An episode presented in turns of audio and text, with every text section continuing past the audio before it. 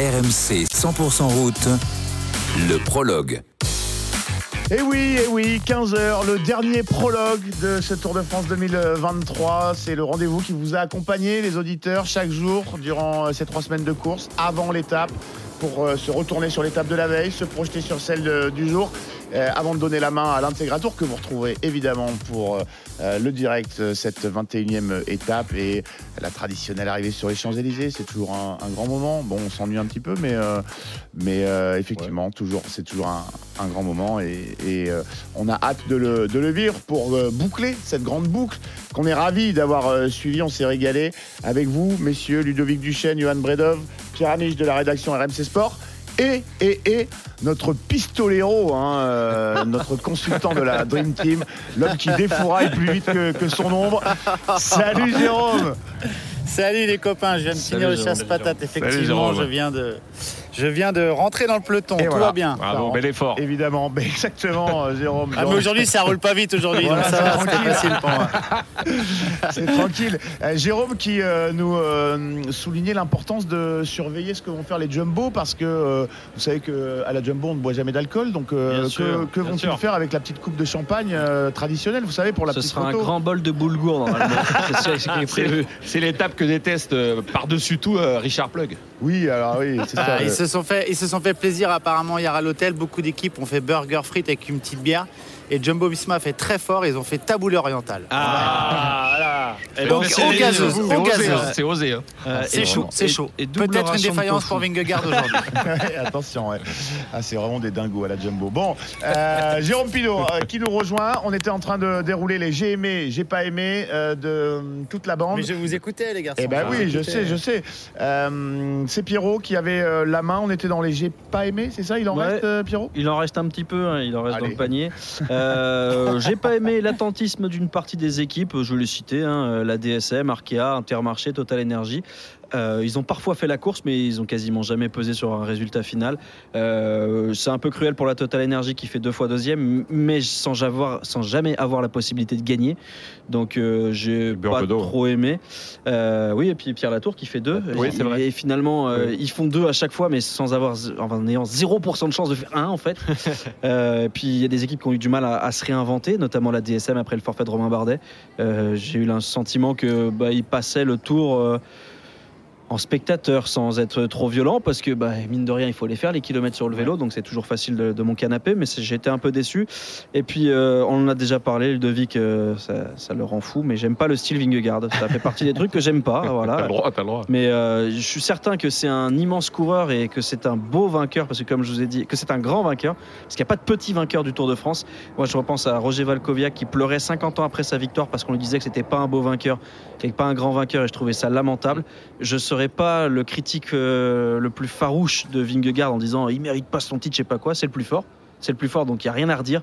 Mais j'aime pas ce qu'il dégage, j'aime pas son style, j'aime pas le fait qu'il regarde tout le temps en arrière. C'est des petits trucs comme ça qui me qui m'agacent. Jérôme, t'étais pas là tout à l'heure pour euh, réagir à ce que disait euh, Pierrot. Est-ce que tu trouves que Pierrot est un peu, un peu dur quand même avec le Danois? Bah non, je suis un peu dans, du même avec lui. euh, c'est pas, c'est un grand vainqueur, mais pas un beau vainqueur. Euh, dans le sens où euh, j'ai pas, moi déjà, j'apprécie pas forcément son équipe, la façon dont ils ont procédé sur ce tour encore moins. Euh, et je trouve qu'il est froid. Hier encore, j'ai une image qui me choque. Pogacar qui gagne l'étape, vient le voir, le félicite, faire la main de, de son Ouais. épouse. Et tu as l'impression qu'il a envie de discuter avec, de, tu vois, en débriefer de cette course de trois semaines où, où ça a été les deux géants de la tour. Et l'autre le snob un peu. Euh, hier, il a fait euh, un peu n'importe quoi aussi. Euh, J'aime pas ce coureur dans le sens où euh, il est froid, je trouve, très calculateur et il est. Alors c'est le vainqueur, donc euh, c'est lui qui a eu raison, mais il est à contre-courant de ce qui s'est passé sur le Tour cette année, avec un vélo panache, un vélo d'attaque. On a vu des étapes folles. Donc je suis assez d'accord avec, Pierre sur le personnage. Maintenant, c'est un énorme coureur et c'est un coureur qui est au-dessus du lot sur ce tour et qui, finit avec beaucoup d'avance et on ne peut que le féliciter pour ça. Évidemment. Pierrot, tu poursuis. J'ai- Il reste euh, quelque chose Il dans reste- le panier, j'ai pas aimé. Euh, non, on a fait le tour. Il reste des petits j'ai aimé quand même parce Ah, que là, là, on va je j'ai passé le- pour un pisse bien. froid. Le, le monsieur aigri, ah, j'ai pas aimé. Il a J'ai rien pas aimé sur ce Tour J'ai 2023, pas aimé trop le vélo, pas trop le Tour de France, puis la France, j'aime pas. Non, non. Dans les j'ai aimé, eh ben, évidemment, comment ne pas évoquer cette montée fantastique de Thibaut Pinot. Thibaut qui est en train de rejoindre ses supporters. Écoutez ça.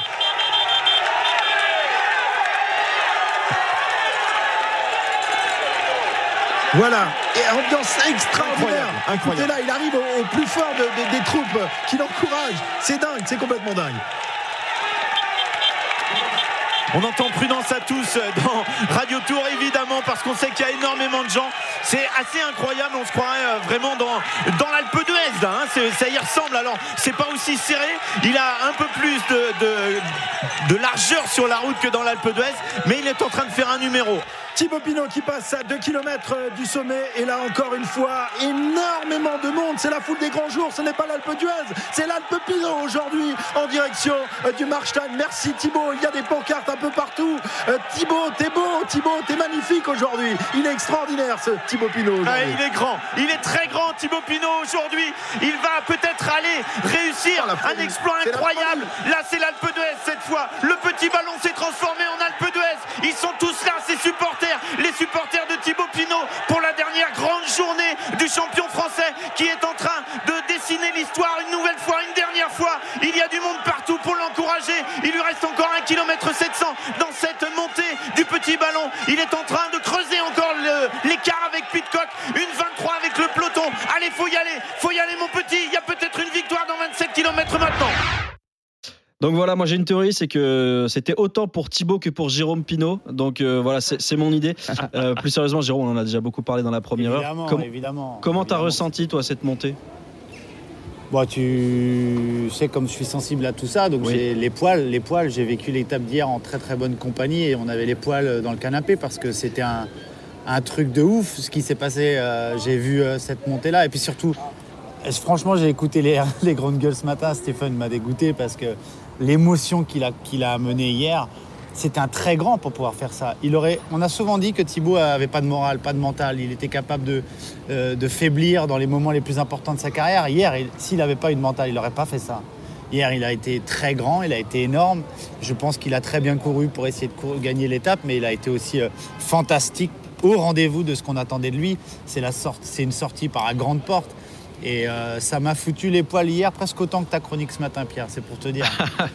J'espère que t'as quand même plus vibré pour lui que pour moi, parce que moi sans lui, Ouais, sans lui je beaucoup peux plus, pas beaucoup écrire, tu vois. Non, Ouais, mais c'était, il a fait plaisir à tout le monde et, Ouais, ouais. et ta chronique, ta chronique a parfaitement résumé ce qui s'est passé dans le cœur des gens. Il a peut-être pas un énorme palmarès, mais on s'en souviendra toujours parce que c'est un coureur qui, qui nous touche. Et il y a encore une fois, il, il nous a touchés. Voilà, il a touché en plein cœur. On avait oublié qui allait gagner l'étape tellement euh, Thibaut nous a régalé. Et puis euh, ça révèle euh, ce que disait euh, d'ailleurs, je crois que c'est sur les, dans les pages d'Eurosport qu'un de nos confrères expliquait que le succès populaire de Thibaut Pinot en disait plus sur nous que sur lui. Et je trouve que c'est assez bien résumé. C'est qu'on est parfois en manque de héros, de, de, de, gars, de gars qui sont capables de gagner le tour. Et on a très vite accepté que Thibaut gagnerait pas le tour. Et donc on a préféré vivre des émotions que du palmarès. Les autres, j'ai aimé peut-être, Ah, ben, Simon bien sûr. Allez, j'enchaîne. J'ai aimé Egan Bernal, qui euh, est un miraculé, qui a réussi à terminer le tour. On pensait que c'en était peut-être terminé pour le vélo. Est-ce qu'on le reverra au sommet? J'en suis pas certain. Ouais. Mais en fait, je trouve pas ça très grave. Et d'ailleurs, lui en parle. Euh, il en a parlé, je crois, hier sur le fait que c'était presque inattendu pour lui de retrouver euh, une selle. Et je trouve ça euh, assez merveilleux de voir un coureur de sa trempe qui a probablement été le plus grand espoir euh, sud-américain et l'un des meilleurs coureurs de sa génération se cantonner au rôle d'équipier de luxe. C'est à la fois triste et beau et finalement ça me touche presque autant que, que certaines victoires. Vainqueur du Tour a un truc- il y a un 2019, on le rappelle. Il y, a un je- truc- il y a un truc sur Bernal qui est incroyable, hein, c'est que j'espère que c'est ça, mais de le- à la suite de l'accident de Bernal et à la suite de, la, de, la, de son absence, le cyclisme colombien qui était en train Ouais, d'évoluer et de ouais, monter en puissance, et on s'est dit, il s'est effondré complet. Et je pense qu'il y a des relations de cause à effet. Bah, Rigoberto Urán a disparu, locomotive. Miguel Angel Ouais, mais Lopez a beaucoup- disparu, et- Daniel et- Martinez a, disparu, Lopez, on sait, Chavez pour- a disparu. Lopez, on sait pourquoi. Oui, oui, malheureusement. Mais pour, les, pour le Warren, reste. C'est un peu euh, l'âge, non Il commence à être un petit peu âgé. Ouais, mais il y avait des jeunes qui arrivaient, Guita, euh, des jeunes Colombiens très talentueux qui étaient dans sa roue et qui, ont perdu les repères en fait. Je pense que c'est ça qui s'est passé. Et Bernal, je pense qu'on ne faut pas l'enterrer trop vite parce que ce Ah Tour ouais, de on France aime- lui on aura fait du bien. ouais.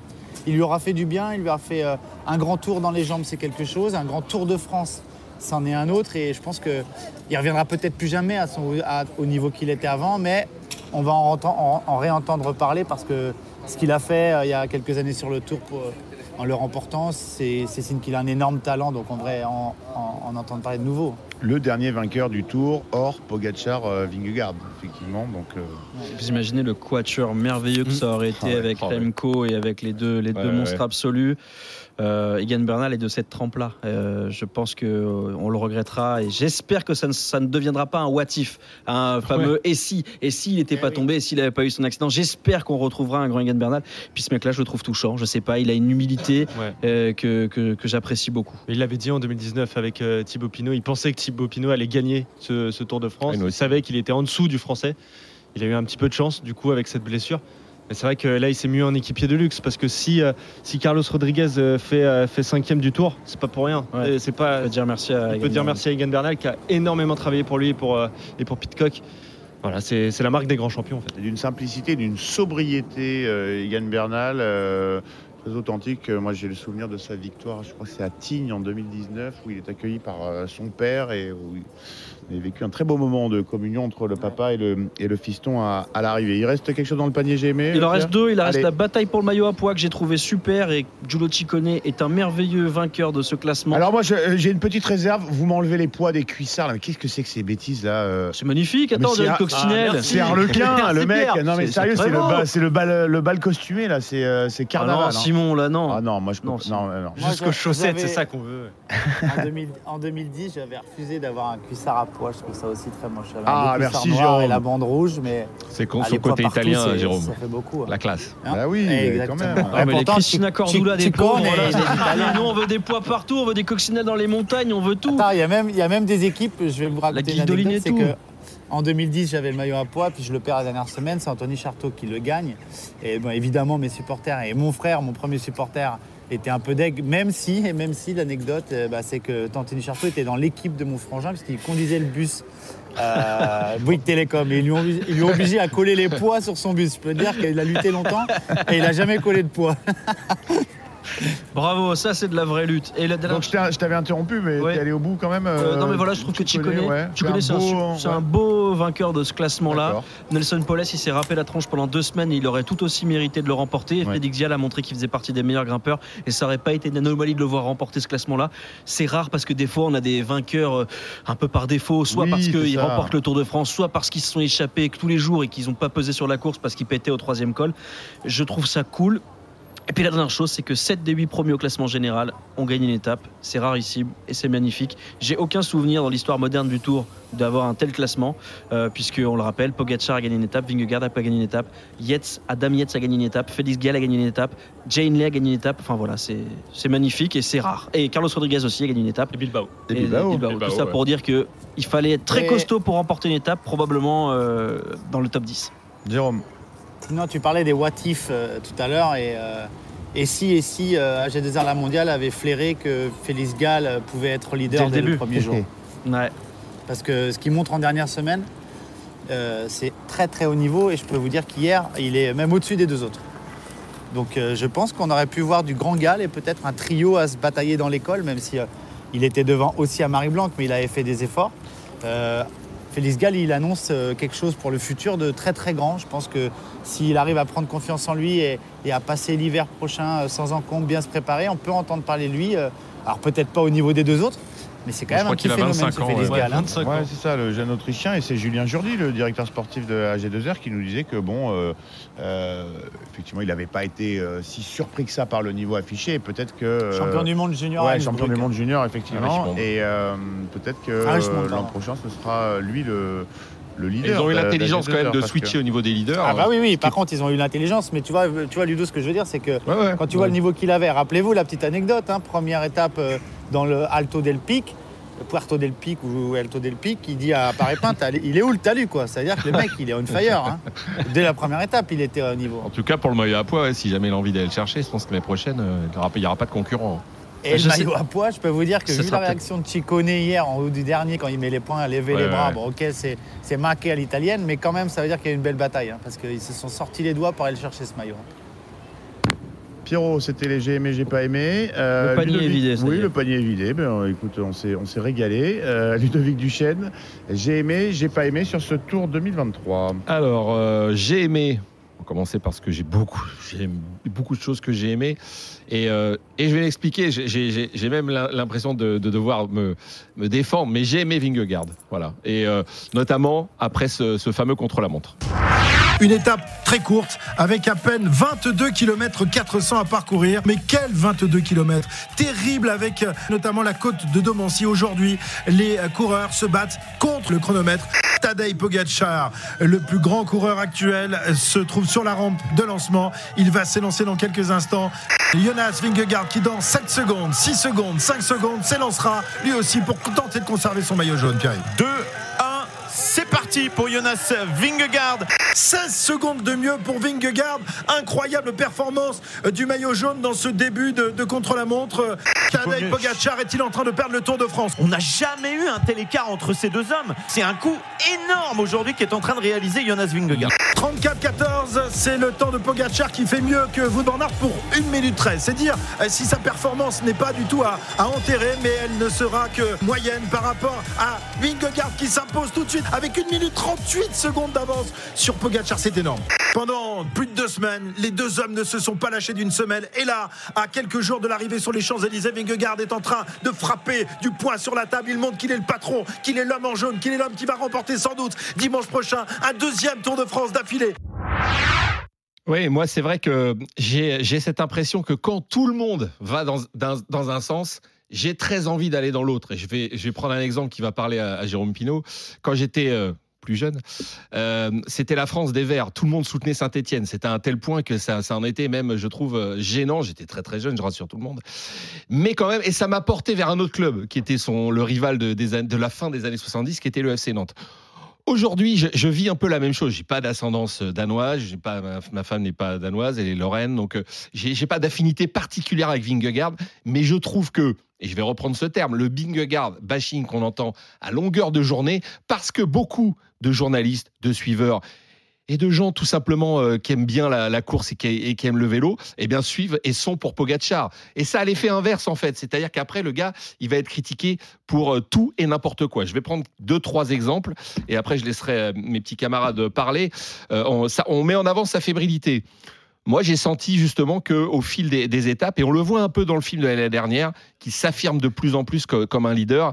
Et je pense que Van Aert, là aussi, a marqué un peu ce, territoire et ce, nouveau rôle qu'a Vingegaard. Sa timidité, je pense qu'il fait des efforts, il, combat vraiment pour aller, euh, pour aller au-delà de ça. Et puis son, côté défensif. Et là, je m'insurge en faux parce que je pense que c'est un vrai attaquant et qu'il l'a montré à plusieurs reprises. Et dès qu'il euh, en a l'occasion, eh bien, euh, il attaque. Alors c'est vrai que c'est, un peu comme Antil Poulidor. J'ai l'impression que tout le monde a choisi son camp et, et rien que pour ça, je vais du côté de Vingegaard.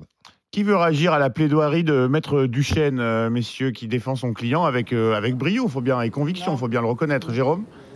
Non, mais je ne vais pas réagir à ce que dit Ludo parce que voilà, chacun son côté. Mais par contre, je viens de comprendre qui porte cette fameuse banderole Valdemar on t'aime, quitta merci à la Beaujoire. Le mec à contre-courant, tu vois, Ouais, voilà. c'est il est en brigade Loire, Valdemar on t'aime. voilà. Entre Le mec est- supporters des. euh, Bah, eh, Jérôme, puisque t'en parles, je préfère la banderole. On est Nantes, putain. Ah ouais, ça Celle-là- c'est bon. celle-là, elle me plaît Celle-là, beaucoup. elle est belle. Celle-là, elle est belle. entre euh, supporters du, euh, du FC Non, mais. Ludo a raison. Ludo Ouais. a raison sur le fait qu'il s'a- il s'affirme. Euh, il n'a pas craqué, le mec. Il a quand même une grosse paire de coronesses. hein. Il attaque l'étape, il attaque le tour avec une équipe euh, qui est formée d'un mec euh, qui est une superstar et qui lui dit Moi, je vais rouler pour moi. Et il lui montre très vite qu'il va rouler pour lui. Et puis, quand euh, sa femme va accoucher d'un formidable enfant et avec un formidable prénom d'ailleurs, il va se barrer. Et le mec, il craque jamais. Quand il, est, quand il voit revenir Vingegaard à 10 secondes de général après une étape où il aurait dû taper un grand coup et il n'a pas réussi à le larguer, il pourrait douter. Et après, il a toujours, euh, quelque part, avec le recul, laissé Vingegaard à, à portée de, à Pogacar Pogacar, à portée de fusil, sans jamais s'énerver, sans jamais paniquer, en attendant le moment pour enfoncer le clou. Ils avaient parié sur une euh, troisième semaine difficile pour Pogacar. C'est euh, mon ami Plugue qui déclarait ça euh, dans les journaux néerlandais hier ou avant-hier. ils ont, il a tenu les plans, quoi. Il a, il a été fort dans sa tête, Vingegaard. Moi, je suis pas fan de ce garçon-là et, et ni de son équipe, mais on peut au moins dire qu'il a été quand même costaud, très costaud dans sa tête. Ça, euh, c'est sûr, et tout le monde est, euh, je crois, d'a- d'accord euh, avec ça. Bien, c'est bien plaidé, Ludovic. Bravo, effectivement, et heureusement que Ça- on ça venait de des, loin, des hein. défenseurs. Non, parce qu'effectivement, moi, j'ai je l'ai suffisamment souligné à l'antenne. Je trouve que le rapport. Le rapport, la cote d'amour euh, envers les champions et le regard qu'on a sur les champions s'inverse quand même très vite en fonction euh, du prisme, du le vainqueur, l'outsider, celui qui gagne, celui qui perd.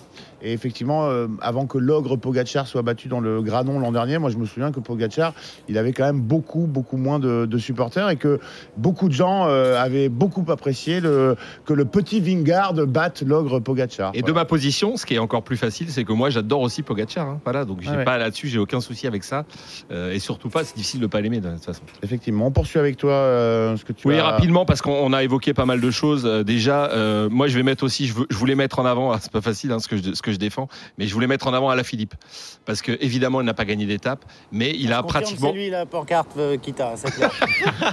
Ouais, je, et je me bats contre ça, mais, mais voilà, mais il a été à l'attaque tout le temps, tout le temps, tout le temps. Et moi, ce panache-là me plaît, même quand t'as pas les jambes pour aller gagner. Il l'a dit lui-même. Je trouve qu'il est touchant quand il, quand il explique les raisons pour lesquelles il peut pas gagner. Mais le gars, il est toujours devant. Et c'est et c'est d'autant plus fou de savoir que tu fais des efforts euh, surhumains et que, et que tu, et, et en plus, tu sais que tu vas pas gagner. Donc euh, oui, je voulais parler de, ce coureur que, que j'aime profondément et, euh, et ça m'a touché. de- cette mentalité-là, je trouve que c'est, c'est, beau, c'est beau. J'ignorais que Ludovic Duchesne était aussi souple, capable de faire le grand écart entre celui qui gagne sans faire le spectacle, mais c'est bien, et celui qui fait le spectacle sans gagner, mais c'est bien quand même. c'est formidable.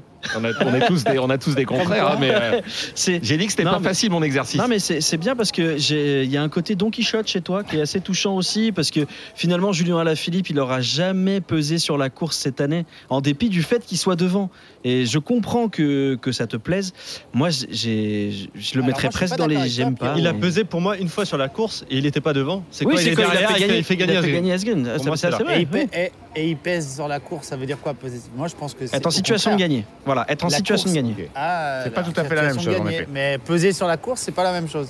Peser Bah, sur la course, quand à la Philippe, il met cacahuète sur cacahuète, ça a donné une course complètement folle. Il y a un paquet de coureurs qui se disent, de toute façon, à la Philippe, il va réessayer, il va être devant. Et c'est pour ça que beaucoup d'étapes ont été complètement folles. hein. C'est parce qu'à la Philippe a été euh, sans calcul. oui mais il a été aussi euh, finalement Ah bah, sans peser dans le final et Ouais, peser sur enfin, le ouais, résultat voilà. final. en non, fait il a, il, a dessiné il, il a, il a fait On va pas se partie fâcher des ces derniers jours. Non, euh, on se fâchera jamais, Jérôme. En plus, on a des tas de projets ensemble, au FC Nantes, tout ça. Alors, faut m'en parler là. je- Non, non, pas toi, non, non, pas toi, Ludovic. Euh, on te laisse dans le camp quitter, t'inquiète En pas. tête, en tête. Beaucoup d'affection pour Valdemar. Ludo, on termine avec toi tes top Je vous dis, ce gars est fou. Ouais, mais, mais top flop, alors c'est pareil, on, on l'a évoqué, mais Alpecin, j'ai pas aimé du tout.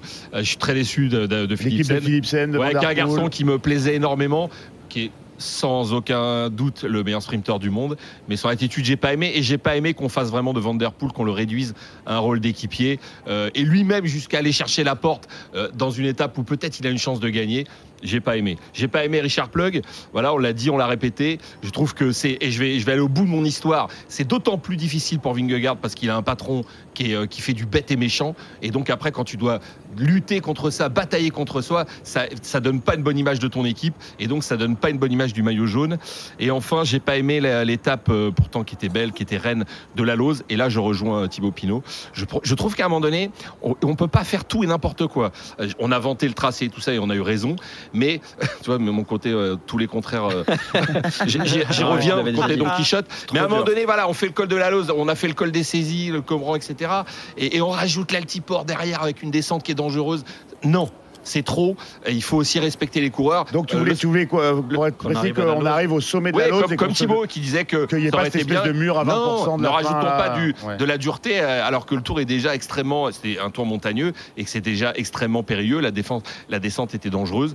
Je trouve qu'à un moment donné, techniquement, c'est possible, on l'a déjà fait. Il y a des fois des problèmes techniques pour arriver là, Mm. en Ouais. haut de certains Ouais, cols. Là, là c'est fait. Voilà. Là, c'est- ça a déjà été fait. mais je, on l'a vu là, notamment dans l'altiport où euh, la, la- la dureté de la, la- des, des 500 derniers mètres, on On a vu Vingegaard souffrir comme jamais. Ouais. Euh, Pogacar, j'en parle pas, il avait craqué dans cette étape. Envoyer les coureurs. C'était trop dur. en Voilà. travers, Faut aussi, à un moment donné, terminer. Euh, ne pas aller euh, trop loin. Et on a suffisamment souligné euh, la créativité, Oui, ah bah, l'originalité bien des, nouveaux tracés, effectivement, des organisateurs pour euh, pouvoir effectivement le, euh, le souligner. Merci beaucoup Ludo pour ces j'ai aimé, j'ai pas aimé. Euh, Jérôme Pinault, El Pistolero, c'est à, c'est à toi. J'ai aimé, euh, j'ai pas aimé. Alors moi, j'ai j'ai- changé mes plans en fait pendant que j'étais en chasse-patate. J'ai eu le temps de réfléchir et, et puis j'ai vu beaucoup de choses app- apparaître et, et je pense que alors évidemment, on va passer vite fait dessus parce que j'ai beaucoup aimé l'ADR de Thibaut hier. Euh, un magnifique champion, il m'a fait vibrer. Je crois que j'ai pas eu autant d'émotions à voir une course de vélo depuis un moment. Je hurlais dans ma- devant ma télé pour qu'il aille au bout. Ça, ça m'a fait vibrer. Et j'ai aimé, alors ça c'est très récent et j'ai changé mes plans parce qu'on avait travaillé en amont, mais j'ai vu une déclaration de Tadej Pogacar aujourd'hui. Vous pouvez le retrouver sur Instagram, sur le site de Vélone. Dieu sait si pas mes amis. Mais Tadej Pogacar, grand champion, grande classe, qui euh, déclare aujourd'hui, euh, après une photo parue de lui hier sur la ligne d'arrivée où il fait euh, comme s'il était le plus fort, et il s'excuse quoi. Il dit Je suis désolé en voyant la photo, c'est vrai que ça fait un peu too much. Mais je ne vais pas en avoir honte car les dernières journées ont été très difficiles pour moi et je me devais de faire ça pour mes coéquipiers ici, de ses coéquipiers un par un pour tout le travail qu'ils ont fait. Moi j'ai aimé Tadej Pogacar sur ce tour et surtout hier parce que c'est la grande classe. Il aurait pu faire deuxième, finir tranquille, arriver dans les roues. Et ben non, hier il a encore euh, remis ça pour euh, finir bien comme il faut et finir ce Tour de France comme il l'avait débuté sur une très bonne note. Franchement, chapeau, à lui. Moi j'ai beaucoup aimé ce coureur sur, euh, l'ensemble des, trois semaines parce qu'il a jamais, euh, il, a, été abattu. Il a pris euh, deux trois bastos dans le buffet euh, deux étapes de suite, mais c'est pas pour autant qu'il a pigné, c'est pas pour autant qu'il s'est plaint. Il a toujours été digne du Tour de France et moi j'ai beaucoup aimé le voir. Oui, effectivement. Messieurs, quelqu'un veut, veut réagir Non, je à- dis, c'est- c'est c'est- c'est très très fort. Et là, j'en appelle à, à vos souvenirs, Pierre, Johan et, et Jérôme. Quand tu connais une telle défaillance comme il a connu, euh, revenir dans la gagner. course, revenir dans la course et gagner. Euh, là, rare, je, je- je trouve que là, le mec, il a, il a une dimension, lui, euh, c'est fou, hein, c'est fou. On a un coureur. euh, J'ai un exemple, mais c'est pas un bon exemple. Ouais. Floyd Landis. Mais bon, c'est pas j'y ai très pensé. pas mais loin. non, mais 150 km le lendemain de la, la Ouais, défaillance. ouais, non, là, on est sérieux. Voilà, mais, Ouais, et la grosse différence di- avec hier, c'est que Tadej, il- hier, il, il gagne pas avec 3 minutes d'avance. quoi. Il met pas Ah, la ouais. cacahuète où il s'envole. Tu vois. Il, il gagne avec la, un peu plus de force que deux jours avant, mais surtout la tête. Quoi. La tête. Ça, c'est très fort. Puis ses déclarations d'après-course, son comportement. Euh, il a jamais fait la gueule, il a jamais loupé une interview. Enfin, tu vois, Non, il- mais quand tu as été à la il- rue il comme ça, Jérôme, truc, comment tu fais pour te retrouver des jambes euh, et aller gagner une étape qui était très très dure, hein, c'est le dire. hein. Bah, il a eu deux journées euh, très très difficiles, essoré par le chrono, grand coup dans la tronche au chrono. Le lendemain, euh, je pense que s'il n'y a pas le chrono, il pète peut-être un peu plus haut, mais il pète pas si tôt, il prend pas cinq minutes. Et ça l'a lâché complet dans la tête. Et puis un staff fabuleux qui a dû le remonter, lui remonter les, le moteur. Et ils ont dû lui dire écoute, Tadej, tu as, euh, dans ce Tour de France, dans cette dernière semaine, une façon de sortir par le haut, toi aussi. On va assumer avec l'équipe et tu vas aller gagner samedi. Je pense que c'est là aussi la qualité et, la, force du management de, Mauro Gianetti associée à celle de, de Machin. Qu'on critique ou pas, mais euh, on les entend pas beaucoup, ils font pas des grandes déclarations, ils donnent pas des leçons à tout le monde, ils sont humbles, mais ils, ils tapent du poing sur la table quand il le faut et ils gagnent des courses. Quoi. Donc ça, c'est- aussi ça la, la- la beauté de, de cette équipe-là. Après, on peut critiquer les hommes, mais en tout cas, ce qu'ils ont fait hier, moi j'ai trouvé ça euh, vraiment très chouette. Moi j'ai deux exemples de, de coureurs qui ont pris une tarte et qui derrière reviennent et même gagnent un grand tour. Les deux exemples que j'ai en tête c'est euh, Christopher Froome sur le Giro qui, qui prend une, une- un tir terrible et qui finalement attaque à 70 bornes de l'arrivée et va gagner et remporte le maillot rose. Et puis l'autre exemple c'est Alberto Contador. Il faudrait que je retrouve très exactement l'année. Mais pareil, euh, il remporte une étape impossible alors qu'il était euh, jusqu'à maintenant largué. Je crois que c'est euh, la 20e étape du Tour d'Espagne. C'est sa, dernière victoire en, en carrière avec euh, à où en fait euh, Ouais, il n'existe plus et il remporte la dernière étape de sa carrière euh, sur la Vuelta. Bon, oui, des, des noms un petit peu euh, ronflants. Des, Ouais, c'est pas qui mal, ont- il- ont fait euh, quelque chose quand même. euh, Bah là, faut être un grand sur- coureur hein, pour faire sur un, un vélo. Euh, Jérôme, c'était les j'ai aimé. Il y en a, il y en a d'autres ou on passe au j'ai pas aimé? Non, il y en a d'autres, mais euh, enfin, c'était. Moi, j'ai aimé en par- particulièrement euh, le Tour de France cette année, avec euh, tout le suspense qu'il y a eu et, et l'intensité des étapes. Euh, finalement, euh, On a eu euh, euh, 18 euh, frappuccino chantilly avec des noisettes, de- des noix de pécan. Et on a eu 4 vieux benko pourris sans, su- sans sucre parce que c'était des tapes au sprint. Mais pour le, pour le coup, on s'est vraiment régalé. Donc voilà, c'était- c'est dans l'ensemble, moi je me suis régalé. Total régal. Un, un total, un, un total tour. On Un- embrasse un- les gens de chez Benko, hein, d'ailleurs. Ça tombe bien, ils avaient besoin d'un peu de Vous nous envoyer un petit, peu, Euh, un petit échantillon. Non, j'ai pas aimé. Écoute, ça va être très Attention, rapide. je, J'ai- ouais, je mets mon casque à fougère alors là, parce que là, ça, ça risque de. Ça va me camoufler, là. Non, mais j'aurais pu en mettre 20, tu sais très bien. Bien J'ai pas aimé la production déjà, qu'on nous montre Ah euh, oui, oui. si mal les images d'une si belle course de vélo et, et encore plus cette année. Donc là, euh, on a tous été assez euh, unanimes pour dire que euh, c'était une catastrophe cette année, jusqu'à hier encore. Je croyais qu'il n'avait pas nous montré Pinot, du coup, si quand même il a réussi à le faire. Donc ça, j'ai j'ai pas aimé du tout. Euh, je n'ai pas non plus aimé euh, bah, Tige Benoît. Bah, j'ai pas aimé plusieurs coureurs. Tige Benoît, David Godu et, et Van Averma- et, et Wout Van Aert. Van pour notre auditeur. euh, Le célèbre. Parce que en fait, euh, Godu pourquoi? Parce que j'ai trouvé très boulard euh, sur le début du tour à ne pas vouloir assumer qu'il n'avait pas les cannes qu'il espérait et il faisait des grandes déclarations un peu, euh, un peu ouais, un peu prétentieuses et, et puis il a annoncé des objectifs qu'il n'a pas tenus et il, il en démordait pas. Il Le disait podium, que- hein. et il a lancé quelques menaces. euh, moi, je suis à mon niveau, je comprends pas les autres. Bon, écoute, euh, tais-toi, euh, travaille Ouais, et puis voilà, c'est comme ça. On a droit dalle. de, on a le droit d'être moins bon. Tige Benoît pour son chef-d'œuvre de l'arrivée à à, à la- à l'Altiport où euh, il Ça chambre rester. Pogacar, Ouais. ferme là trou du cul alors qu'il n'est pas capable de se mettre au service de la porte deux jours après parce qu'il a plus des cannes. Euh, Excuse-moi, mais fais-toi petit, mec. C'est pas toi qui as gagné le tour, c'est Vingegaard. Peut-être que tu avais une bonne équipe, mais s'il n'y a pas Vingegaard, je suis pas sûr que l'équipe suffise. Et puis Wout van Aert, j'ai pas aimé parce qu'il a foutu la zizanie dans un collectif normalement huilé. euh, et qu'il a jamais été en mesure de euh, nous offrir ce qu'il nous a offert par le passé. S'il avait gagné trois étapes en faisant des grands numéros, bah écoute, ok, fais ton truc, mais quand c'est comme ça, bah chapeau mec. Mais par contre là, il a fait beaucoup, beaucoup euh, sa course et il a remis euh, euh, des valeurs collectives du vélo en, en l'air parce que le vélo est un sport collectif et lui, il en a pensé qu'à sa tronche. Et quand on pense qu'à sa tronche, il faut, faut mettre au bout, il faut mettre au fond, comme dirait l'autre. Euh, Si tu es numéro 10, que tu fais 10 crochets, euh, que tu effaces 4 défenseurs et que tu frappes à côté, tu passes pour un con. Si tu la mets pleine lunette, on te dit chapeau. Bah, Alors lui, que Van Der Poel a fait l'inverse. Jérôme. Ouais, alors moi, tu sais, j'aurais pu le mettre, Mathieu, parce que j'ai pas aimé non plus l'attitude de certains coureurs venus sur le Tour de France, la plus belle course du monde, pour préparer le championnat du monde. Et il y en a quelques-uns, j'ai noté quelques coureurs comme ça, et notamment Mathieu, qui était là euh, ouais, dans un rôle d'équipier, mais je pense qu'à la fin, Mathieu, il a vraiment la tête à Glasgow. Ouais. Et ça, c'est dommage, parce que le Tour vaut autant que le championnat du monde, voire plus. Donc, euh, voilà. Et il va le finir là, c'est déjà bien. L'année dernière, c'était il Ouais, il a fini euh, parce que parce que c'est dans 15 jours et que c'est pile poil pour surcompensation préparation. Ouais. Bon, voilà, c'était les j'ai aimé, j'ai pas aimé de toute la team du, du prologue. C'était euh, une des rubriques qu'on aimait On bien. bien balayé, jour, euh, le tour, Bah, écoutez, on est là pour ça, effectivement. Et il s'est passé tant de choses dans cette édition 2023. Il y avait tant à dire. Et euh, voilà, c'est bien que chacun puisse réagir et, et partager tout ça. Je suis sûr que les, les auditeurs aiment beaucoup ce genre de, de petites rubriques. 15h33, évidemment, comme chaque jour, on est en retard.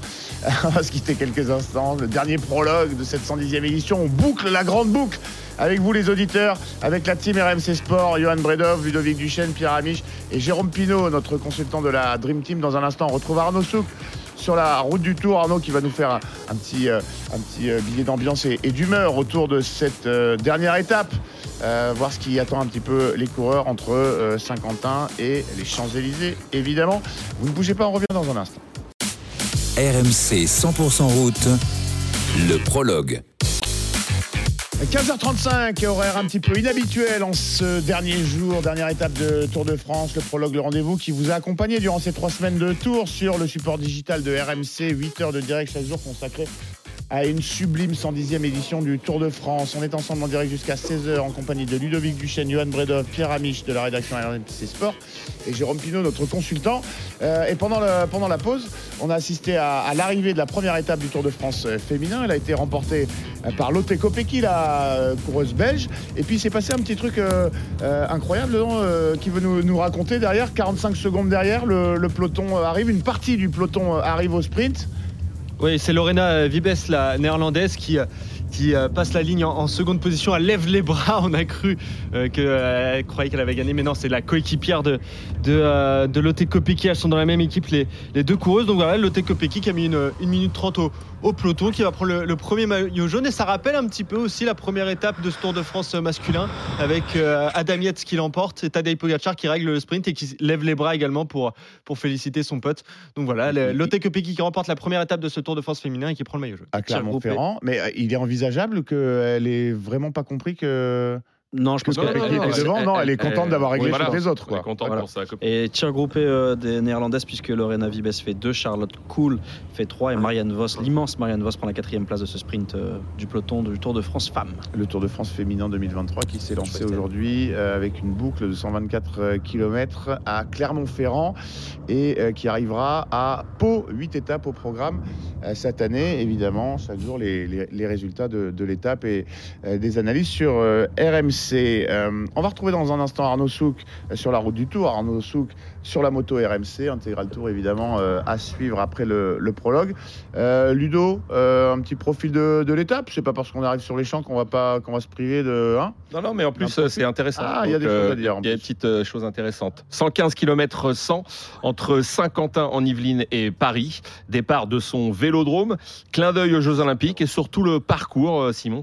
Il y aura des petits clins d'œil comme ça aux prochains Jeux Olympiques, évidemment, en France et à Paris l'année prochaine. Une centaine de kilomètres pour fêter les coureurs, les maillots distinctifs et bien sûr le maillot jaune Jonas Vingegaard.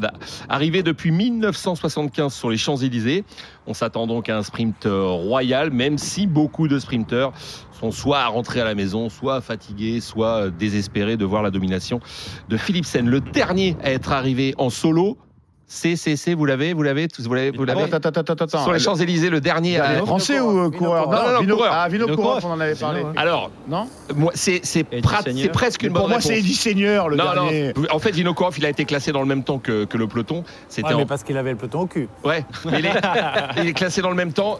Pierrot l'a dit, euh, c'est Eddie Seigneur, c'était en Ah ouais. Ah, 1994, ça, j'en souviens. hein. Voilà, qui, euh, ouais. qui arrive à semer tout le peloton. Euh, c'était évidemment euh, très très compliqué. On va profiter de cette dernière étape parce que l'an prochain, eh bien non, on n'arrivera pas sur les champs. Ce sera un contre-la-montre de 35 km entre Monaco et Nice. Dans la ville la plus dégueulasse de France. Non, je dis ça parce que je sais que Christophe nous écoute.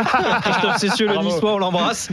Christophe Cessieux, évidemment. Et, euh, et pour cause, euh, Jeux Olympiques de Paris 2024 euh, oblige, évidemment. Arnaud Souk, bonjour.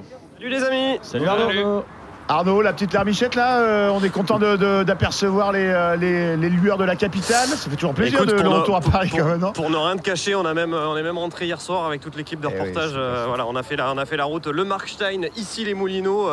dès que l'étape s'est terminée, donc on est arrivé chez nous, on a pu dormir dans notre lit. Ah, Faire des C'est ce lessives, que j'appelle l'instant, euh, c'est ce que j'appelle très intimement l'instant clébard. Tu sais, c'est quand tu retournes dans ta niche euh, après avoir été en déplacement pendant un petit moment et ça fait du bien de retourner dans sa Ah, niche. je crois que tous les, euh, tous les journalistes qui ont fait un petit peu de reportage connaissent ça. Et effectivement, euh, quand on a la chance d'avoir couvert le, euh, le, le Tour de France, c'est trois semaines toujours euh, où on se régale, mais trois semaines intenses. Et effectivement, c'est toujours un, un immense plaisir de, de revoir la maison et de retrouver son, son plumard. Arnaud, un petit point sur l'ambiance qui attend les, les coureurs aujourd'hui entre Saint-Quentin et, et Paris, euh, Champs-Élysées, évidemment? Mais on va alors je, je m'interroge moi de savoir euh, puisque Richard Plougueux l'autre jour a fait des, des grandes leçons à Marc Madio Ah, sur bah, la consommation d'alcool inexistante Oui. soi-disant dans, son équipe ou pas alors la coupette? Il y, a- y des- il y a des photos qui prouvent euh, bien l'inverse évidemment. Euh, je m'interroge à savoir si Jonas Vingegaard du coup va prendre une coupe de, une coupe de champagne. Ah, mais on parce s'est posé la question vu- hier vu que en libre et, et dans le prologue. Effectivement, on, on attend et Sachant, on- sachant- attention, hein, sachant qu'il vient d'annoncer qu'il va à la Vuelta. Donc euh, normalement, il est au millimètre jusqu'à la Vuelta. Donc, ah, là, hein. là, Faut là, il faut lui encore poser la question Bon, à mon copain. Là. je- ou alors, ou alors c'est peut-être euh, peut-être qu'il mettra du, du faux champagne à l'intérieur, je sais pas, du champagne sans alcool, sans du champagne alcool, 0%. Ouais, du light. Je sais pas si ça, je sais pas si ça existe. Bon, en tout cas, voilà, c'est la, c'est la tradition effectivement, et euh, bon, c'est toujours une, une étape. Je, je comprends moi que d'un point de vue euh, des, des spectateurs, on puisse se dire que c'est un petit peu du folklore et que c'est euh, pas forcément une étape euh, très intéressante à suivre, et c'est la réalité, elle est pas très intéressante à suivre. Après, voilà, il y a quand même une dimension euh, finalement euh, très traditionnelle, très historique Oui. dans tout ce que l'on va visiter. C'est aussi bah, le Tour de France, c'est le rayonnement de la France à l'étranger. Et là, quand on arrive quand même à Paris, en passant Ah oui, notamment par le château de Versailles, par Saint-Cyr, même, l'école, euh, par euh, la. Tour Eiffel, par euh, le, le musée du Louvre, par tous ces, ces- ces grands monuments et tous ces, ces grands Ah oui, endroits la place de la finalement. bon, bah, Concorde voilà, il y a- et l'Arc de Triomphe, évidemment. il y a quand même cette notion-là. Il y a quand même cette notion-là. Et puis bon, de dire, voilà, regardez, hein, ils, ont, ils ont fait pareil à Rome cette année sur, sur le Tour d'Italie, donc c'est pas non plus une spécifi- spécificité absolument française. Donc euh, voilà, c'est toujours un petit moment sympa, je trouve quand même, de, de voir tous ces coureurs. Et puis alors, il y a quand même quelque chose qui a signalé, c'est que tous les ans, euh, on parle de la ferveur dans toute la France, mais tous les ans, la ferveur à Paris, elle est là également, et c'est noir de monde systématiquement, bon à part les années Covid, mais c'est toujours noir de monde au bord de la route. Et ça, ça veut bien dire quelque chose aussi. Ça veut dire que les Parisiens aiment le vélo. Euh, enfin, les Parisiens et les Franciliens de manière plus générale aiment le vélo et aiment venir aimé, au, au bord de la route. Ouais, Jérôme, t'aurais bien aimé? Bah ouais, ouais, ah oui, pardon. bien aimé qu'il l'aime plus. J'ai ouais. dit ça pour ça. J'ai pas dit ça pour ça. On le Bon. sait qu'il l'aime. Après, il faut qu'il l'aime un peu plus. Ah, Merci beaucoup, merci beaucoup Arnaud d'être passé par le, le- le prologue, d'avoir été si souvent au rendez-vous des auditeurs de ce avec support plaisir. digital. Euh, Arnaud qu'on retrouve et euh, encore une Et on fois. parlait des a- coureurs, mais je crois Ouais. qu'Arnaud a été malade aussi non, sur ce tour, je dis une bêtise ou Alors j'ai connu euh, quelques petits déboires effectivement euh, d'ordre. euh, voilà. Et, comme un coureur, t'es resté sur la moto et t'as fini. C'est beau aussi. Ouais, mais alors euh, c'était pas c'était non sans mal. hein. L'est- L'estomac quand même bien retourné. Je dois avouer Voilà. que je vais vivre aujourd'hui ma, ma 96e étape sur la moto de Marco. euh, voilà, depuis que, que je commente le, le Tour de France sur RMC, et je dois avouer que c'est la seule fois de ma vie où j'ai été aussi mal quand même à bord d'une moto. Euh, je le souhaite à personne ce que j'ai vécu parce qu'effectivement estomac retourné euh, le jour du col de la Loze, c'était vraiment pas rigolo. C'était pas rigolo du tout. Dans les descentes, euh, quand tu commences à avoir des fourmis dans la langue tellement t'es mal, euh, c'est quand même pas très sympa. Dans la, dans, la, dans la lignée de ce que dit Arnaud, moi j'ai fait les deux, évidemment, vous le savez, à vélo et, et avec les, les RMC, avec l'équipe. Je peux vous dire que quand on finit avec la radio, j'imaginais pas comment on peut finir fatigué. hein. C'est très très fatigant. hein. Et, et parfois on a des coups de moins bien. J'ai vu d'autres d'autres reporters donc, je- dont je tairais le nom avoir des vrais coups de moins bien, de vrais coups de fatigue en plein Tour de France. Et- parce que c'est vraiment fatigant. Non, vraiment, c'est très sérieux. C'est très éreintant et l'arrivée à Paris est, est aussi fatigante pour les suiveurs que pour les coureurs. Un immense bravo en tout cas Arnaud pour euh, ces trois semaines de tour. On se régale, on s'est régalé vous, comme chaque année euh, sur RMC. Merci, euh, je le disais, d'avoir été si souvent avec nous dans le, dans le, le prologue RMC. On sait que euh, voilà, c'est éreintant et, euh, et les auditeurs euh, ont pu euh, bénéficier du, du regard que tu as euh, sur la course. On te retrouve tout à l'heure dans l'intégral tour et puis euh, nous, hein, pour euh, ne dévoiler aucun secret, on va aller voir les copains sur les champs, non Tout à l'heure, euh, quand même, on est content qu'ils reviennent à, euh, à Paris. Vous ne bougez pas, 15h43, le prologue RMC jusqu'à 16h. Johan Bredov, Ludovic Duchesne, Pierre Ami, Jérôme Pinault. Encore un petit quart d'heure dans un instant. Pinault, on connaît un rayon. Comment les coureurs appréhendent finalement euh, cette dernière étape sur le tour, toujours un petit peu particulière Vous ne bougez pas, on revient dans quelques secondes. RMC 100% route, le prologue. Le dernier quart d'heure du dernier prologue de ce Tour de France 2023, le rendez-vous qui vous a accompagné les auditeurs chaque jour avant de donner la main à l'intégral tour. Et euh, comme d'habitude l'intégral tour euh, juste après nous d'ici euh, un quart d'heure en compagnie de Johan Bredov, Ludovic Duchesne, Pierre Amiche de la rédaction RMC Sport et Jérôme Pinault, notre consultant qu'on va mettre euh, à contribution tout de suite. Comment les coureurs abordent, euh, appréhendent, se préparent pour cette euh, si particulière dernière étape avec la traditionnelle arrivée sur les Champs-Élysées? On demande à notre consultant parce que forcément Pinault, il en connaît un rayon. RMC 100% route, Pinot en connaît un rayon. Alors Jérôme, c'est la, détente ou euh, faut quand même rester vigilant? Bah écoute, je vais t'expliquer euh, une chose très simple, c'est que ça dépend dans quel camp tu te situes. Eh Moi, j'ai vécu 12 années euh, à faire la fête la veille, à boire des canons, parce que c'est à peu près euh, 90% du peloton qui, vont faire, qui ont fait ça hier soir, on va pas se le cacher. Ils ont, dans des plaies à Monsieur Plugueux, bu des bières, mangé un burger et bouffé des frites. Euh, trois bières suffisent à des coureurs qui viennent de se taper 3500 bornes à 50 à l'heure pour être à moitié dégommés. Et donc le matin, le matin de l'étape des champs, on a hâte d'y être, mais on a envie que ça s'accélère pas trop pour kiffer, parce qu'on sait que c'est la dernière et qu'on sait que le lendemain, on a le spleen total. Le lendemain, le retour à la maison est très difficile parce qu'on redevient euh, quelqu'un d'entre guillemets normal et on se demande où sont les spectateurs. Et à l'autre côté aussi, euh, le- les autres, ceux qui vont être dans l'équipe euh, Alpecin, Jayco Alula, etc. Eux, c'est équipés de sprinters. Donc aujourd'hui, pour eux, et surtout pour ceux qui n'ont pas encore gagné, c'est bah, grosse, grosse dernière étape et on est complètement en- en- en- à l'inverse de ce qui se passe dans l'ensemble du peloton. C'est-à-dire qu'on doit être concentré, on sait qu'on a du taf à faire et l'approche de cette étape est complètement différente. Moi, je l'ai vécu une année avec Marc Cavendish et je peux vous dire que c'est pas la meilleure des étapes que j'ai eu à faire sur les champs parce que non seulement la veille, j'avais été au lit à 9h30 et en plus, euh, le lendemain, je savais que j'allais rouler dès le départ euh, en arrivant sur les champs parce que cette étape se divise vraiment en deux. Il y a un long défilé parfois trop long, parce que rouler à 30 à l'heure, finalement, quand on est habitué à rouler à 50, bah, le temps passe pas vite et c'est bien relou. Et on est très pressé d'arriver dans Paris. Et puis ensuite, il y a les champs, et je peux vous dire, les garçons, que les Champs-Élysées, c'est loin d'être facile, parce que la montée des champs, c'est très, très, très difficile. Il faut de la force pour monter jusque là-haut. Maintenant, en plus, on fait le tour de l'Arc de Triomphe. Et la redescente est très dangereuse parce que euh, les champs sont en mauvais état, on peut le dire maintenant. Les pavés sont un peu disjoints. Et, et c'est finalement euh, une étape très rapide, très difficile avec les nerfs. Et le nombre de tours euh, ne suffit pas à, combler notre plaisir parce que les 4, 5 premiers tours des Champs-Élysées, on a les frissons, on se dit waouh, moi je me rappellerai toujours de la première fois où je suis passé sous le tunnel et je suis arrivé rue de Rivoli pour déboucher sur les champs. Euh, J'avais 22 ans, c'était mon premier tour, j'étais le plus jeune et je me suis revu euh, gamin aller chercher mon père qui était ardoisier du, du Tour de France féminin et je me suis dit bah ouais ça y est j'y suis, j'ai fait euh, ce dont j'avais eu envie de faire quand j'étais gosse, c'est-à-dire j'ai réalisé mon rêve, je suis sur les champs dans le peloton du tour.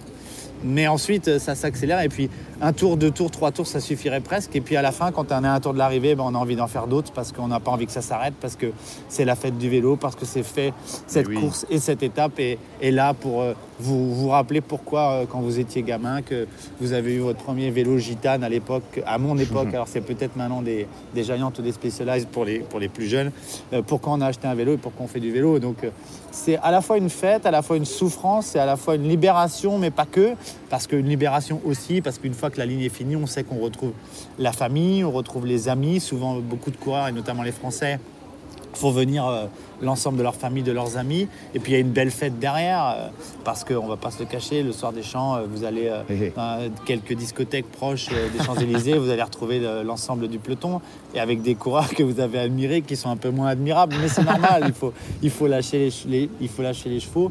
C'est la plus belle étape du tour à mes yeux après, après trois semaines d'in- d'intensité. C'est un moment hyper important pour les coureurs. Et, et quand j'ai eu euh, fait 5, 6, 7 fois le tour, à chaque fois qu'il y avait un néophyte euh, euh, dans l'équipe, je me positionnais toujours à côté de lui, à l'approche des champs et, et notamment sous le tunnel, pour, pour, que, pour le voir savourer. C'est jamais pareil qu'une première fois, c'est comme dans tous les domaines, mais là pour le coup c'est c'est un kiff absolu, c'est un kiff absolu pour, pour l'ensemble des coureurs, qu'ils soient français ou étrangers. Euh, si on mettait des micros et qu'il n'y avait pas tout ce bruit autour du peloton, je pense que le dernier virage avant d'entrer sur les champs, quand Daniel Manjassa à l'époque et aujourd'hui les speakers du Tour vous dit, crie haut et fort dans les micros, mesdames et messieurs, veuillez accueillir les héros du Tour de France. Ouais. Je pense que dans le, tour, dans le peloton on entendrait waouh. Ah, il m'a, il m'a, il m'a mis des frissons, euh, Jérôme Pidot, là, en nous racontant l'en- l'entrée sur euh, les Champs-Élysées. Merci beaucoup, Jérôme. C'était euh, la dernière chronique. On s'est régalé chaque jour. On a appris énormément de choses avec euh, cette euh, magnifique euh, innovation de la maison. Pinot, on connaît un rayon.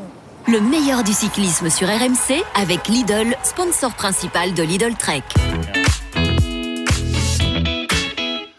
Alors, euh, avant de se livrer au jeu des pronostics, euh, évidemment, euh, ça va, on a, on a un petit peu re- redressé la, la barre. Non, Pierrot, il, a- il est fâché avec les pronos, parce qu'il C'est m'en pas que je suis fâché. Il m'en avec les veut, il m'en veut, Je m'en suis veut fâché avec parce- la règle.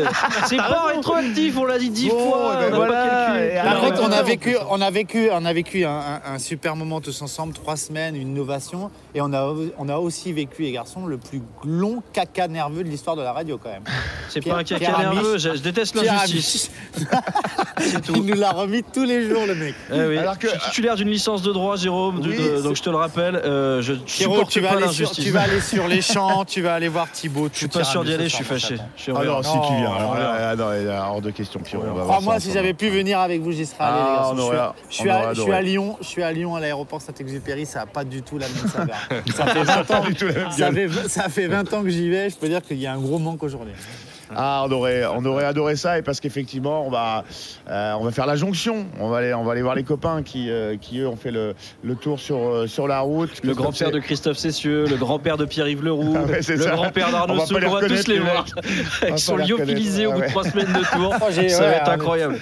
Un petit cliché de Christophe sur euh, hier. Tu l'as vu, ouais, papy, son- Oh papy Cessieux là. là. Oula, ouais. Christophe qui a été mis à l'honneur, et ça, ça, ça commence ça à vite, sentir hein, un petit peu le, sapin.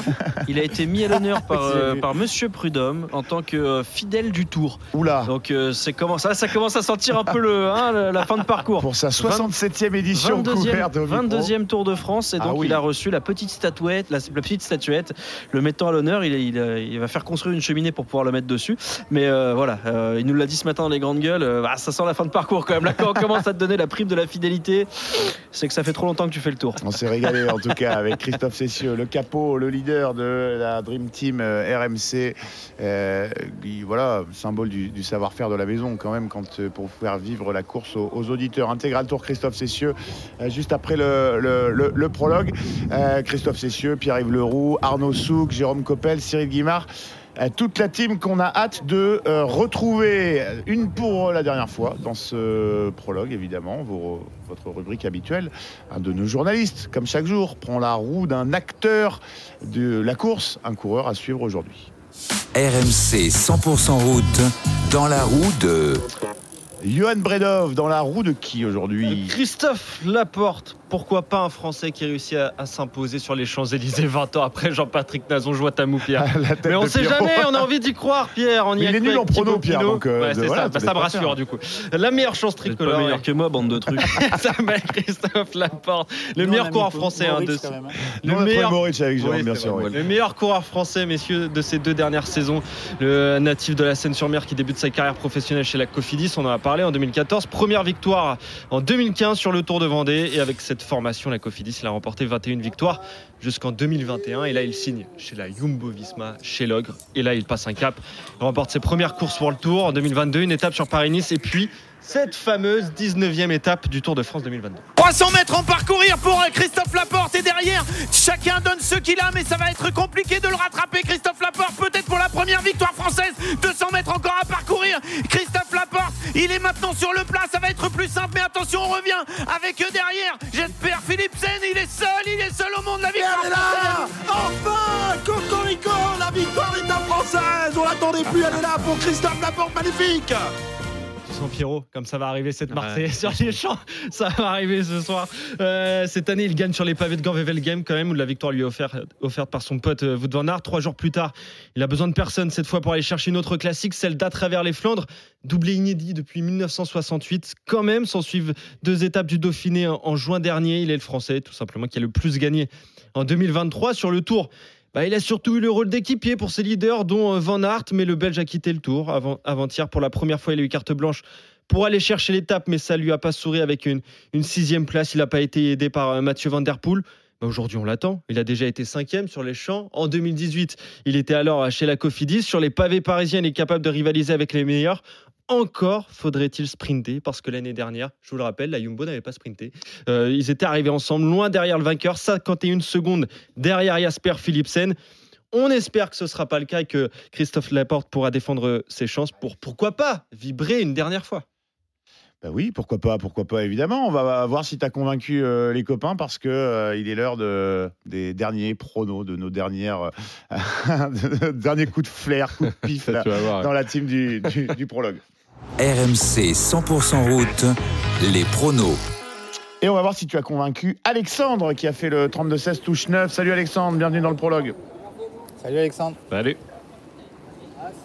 Alors, a priori, Alexandre Ouais, avait fait le train de sprinter 32-16 et tout, parce qu'on a, on a eu Bertrand hier, un grand moment en roue libre. euh, Bertrand qu'on embrasse, Total Bertrand qui est en train de parler à toute sa famille au téléphone. euh, Fan- Voilà. Président du fan club Cyril Guimard. Ouais, grave, voilà, Aussi. qui appelait pour mettre un plomb à Cyril Guimard. et, Alexandre, euh, faut parler et maintenant. qui nous a engueulé parce que euh, on n'avait pas, euh, on savait, on savait pas ce qu'il allait nous dire. Bon bref, euh, un grand moment avec les auditeurs. Alexandre, Alexandre.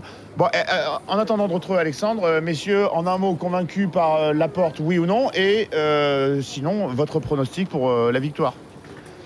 Ah, je, je vais voir comment ils. J'ai j'ai hâte. Ils ont dit quoi hier dans, dans l'after tour? Parce que t'as pas le droit de, Ouais, de donner deux fois le même. Donc il y en a un qui a donné. Philipsen et les autres ils sont obligés d'en donner. Ah, le dernier, le dernier à avoir donné Philipsen, c'était euh, Christophe Cessieux, évidemment qui prend pas de risque. Bien sûr. Ah oui, bah là, euh, on le reconnaît bien là. Euh, Pierrot, la porte ou pas la porte? Et Pas la qui porte parce que j'ai eu une vision. Ça y est, Ah c'est oui, bon. bien sûr. J'ai eu une vision, je sais qui va gagner. Allez, Il est trop gentil, c'est Ah. Bignam Guirmail. D'accord. Et pourquoi Parce que les pavés, parce que faux plat montant, parce que le route large, il n'aura pas besoin de frotter, et parce qu'en termes de vitesse pure, il y a une chance. Il a une chance, Guirmail. Je sens que c'est pour aujourd'hui. La cote est exceptionnelle. Ce soir, normalement, je pars en vacances à Miami. allez, on n'a pas le temps de réagir. Ton prono, Jérôme Pinault, euh, la porte ou pas la porte et sinon qui Pas la porte, Mats Pedersen. Mats Pedersen, ok. Euh, Mats Pedersen pour euh, Jérôme. Ouais, Ludo, moi, la je m'en fous, je vais faire rire tout le monde, mais je, mais je m'en moque, je m'en moque complètement. Brian Cocard. Ouais, Cocard. bravo, Allez, bravo. ouais, jusqu'au bout de mes idées. Le coq, Johan Bredov. Euh, moi, je vais jouer à Jasper Philipsen. Je prends pas de risque. Ouais, j'ai besoin du pari RMC. euh, Bredov, euh, il a, il a pas l'habitude, il, Alors aime là, pas, de- il aime pas gaspiller moche. son, euh, son argent. Euh, Alexandre, la porte ou pas la porte? Et sinon Oui, qui? bon- bonjour l'équipe. Salut, Alexandre. Ah, il est là. Salut Alexandre. Euh, oui, il était là, mais Avec je Jackson. parlais, mais personne ne m'entendait apparemment. Ah, c'est Euh, ça. Non, on alors, ne t'entendait pas, en effet. Bah, pour moi, franchement, si ça arrive au sprint, euh, ben, Philipsen sans problème. Parce qu'on l'a vu tout au long du tour, il était largement devant tous les autres. Par Ouais. contre, est-ce qu'un coureur va tenter le kilomètre? Bah, Je me dis qu'il y en a que deux ou trois qui peuvent essayer. Des vraiment des punchers. S'il a la Philippe, peut-être, on ne sait pas. Ouais, Euh, ou son la copain porte, Asgreen, non il est... La porte, la porte, pourquoi pas Asgreen est le seul coureur capable de faire ça. Ouais, Asgreen également, j'allais le dire, le troisième. Voilà. Bon, et. Il y a un euh, autre, il y a un autre Maurice, coureur dans mais- le peloton qui est capable de faire ça, Alexandre, c'est Mathieu Van Der Poel, mais il n'aura pas le droit aujourd'hui. eh ouais, oui. mais Van Der Poel, Qui le reste problème de avec, Van Der euh, Poel, c'est qu'il va être avec bridé. Donc. Ah oui, là, pour Eh le oui, bien coup, sûr, ouais. bien sûr. eh ben oui, Donc oui, il Casper va être Asgreen bridé. est le seul coureur aujourd'hui, si on peut euh, avoir un mec qui sort au kilo ou à 2 kills, c'est lui. Bon, Voilà, pour le faire. Une Alexandre, suite, ouais, une suite, très rapidement malheureusement, parce qu'on est en retard. bah Philipsen. Hein. Ah ben Philippe, Voilà, voilà. oui, ben voilà. Et tu, et tu reviendras demain. Comme Bredov, oui, ben oui, ben, tu reviens demain pour les pronos du Tour de France féminin, mais bon, malheureusement, on n'a pas, on n'a pas le prologue, on aurait, on aurait adoré. Merci beaucoup, Alexandre. L'occasion de remercier tous les auditeurs qui nous ont euh, accompagnés chaque jour euh, dans le prologue, dans Roue Libre. Ces innovations digitales ont été un, un vrai succès. Euh, L'occasion de vous remercier à vous, messieurs, Pierre Amiche, Ludovic Duchesne, Johan Bredov, Jérôme Pinault. Je me suis régalé, j'ai appris énormément de choses et surtout, on a partagé plein de choses, servi par un scénario de, course, il, faut bien l'admettre, euh, absolument exceptionnel. Mais ça a été un immense plaisir euh, de partager ça avec vous. Partagez, Merci merci à toi, merci à vous Grand kiff, grand kiff. Ouais, vraiment, je me suis régalé. Euh, je remercie du coup Bravo à tous. euh, également François Pinet, Flora Moussi qui euh, euh, se sont succédés également à, à la présentation, euh, Romain Asselin, Robin Vatrin et puis euh, nos magiciens à la production, hein, sans qui euh, il n'y aurait pas d'émission. Et humoriste. Euh, chaque jour, humoriste, ah oui, euh, les- ouais, ça manie les calembours. Arthur Robert, euh, Roxane Latouska, Najib Boulawin et Kylian Vérov. Merci à tous. Dans un instant, l'intégral tour sur RMC. Et puis euh, à bientôt pour de nouvelles Et vive le aventures. vélo. Salut RMC 100% route, le prologue.